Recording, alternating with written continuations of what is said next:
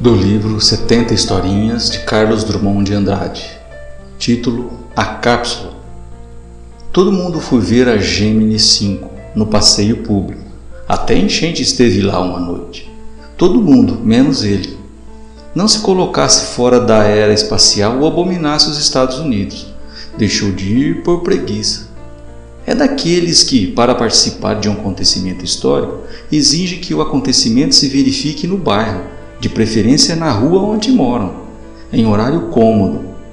Mas chegou o neto de longes plagas, doido de vontade de vir à cápsula e sem condições para ir sozinho ao centro da cidade. Pediu ao avô que o levasse. O avô disse: Nunca! Está um calor de lascar. E o neto: A gente toma uns sorvetes e vai em frente, avô. O avô retrucou: Sem um pingo d'água em casa. E daí? Para ver a gêmea não precisa de água. Astronauta que precisa de muita para não desidratar no espaço. O avô disse: Amanhã nós vamos, menino. O neto, mais uma vez, retrucou: Amanhã a cápsula sobe para Petrópolis e não volta mais ao Rio. Você parece que não lê jornal, avô? Impossível resistir. Os dois se mandaram para o centro. Lá estava, no jardim, convidativa como um circo, a barraca de plástico encerrando a super máquina. Que chateação, pensou o velho. O neto pensava exatamente o contrário. Tanto que, mal avistou a barraca, acelerou o passo, deixando o avô à distância. Em disparada, entrou no recinto. A progressão nas duas escadinhas laterais era lenta, porque os visitantes queriam ver bem a cápsula. Alguns os faziam com ar entendido, de quem já entrou em órbita e é íntimo do Ishira e do Cooper.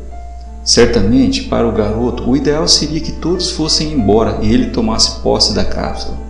Mal subiu o primeiro degrau, estendeu as mãos para o plástico de cobertura, alisou-o como quem faz carícia.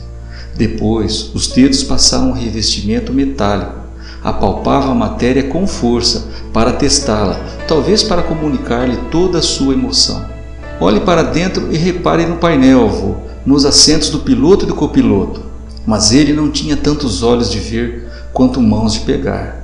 O tato procurava convencer-se da materialidade da cápsula, esgotar a percepção. Depois, a vista que entrasse com seu jogo. Meteu a unha no casco de titânio, querendo tirar uma lasquinha que fosse. Conseguiu uns fiapos, recolhidos imediatamente ao bolso da camisa. Depois arranhou a bandeira norte-americana pintada na fuselagem, sem a menor intenção de desacato, para conseguir uns grânulos de tinta vermelha das listras que serviriam, com os fiapos, de eterna recordação e comprovação do encontro, se os colegas duvidassem. Pressionado pela fila, teve de descer do outro lado, mas avisou: Vou subir muitas vezes. E subiu e desceu tantas vezes, contornando a barraca, que mais parecia a própria cápsula dando voltas à Terra. Já agora eram os olhos que desfrutavam a viagem.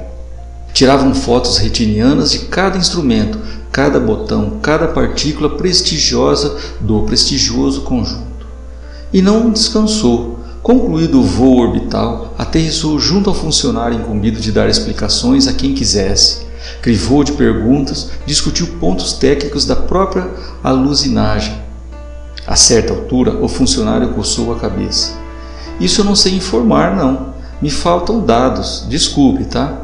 Ao voltarem para casa, confidenciou ao avô. Avô, supri em cima do vidro para deixar o meu hálito.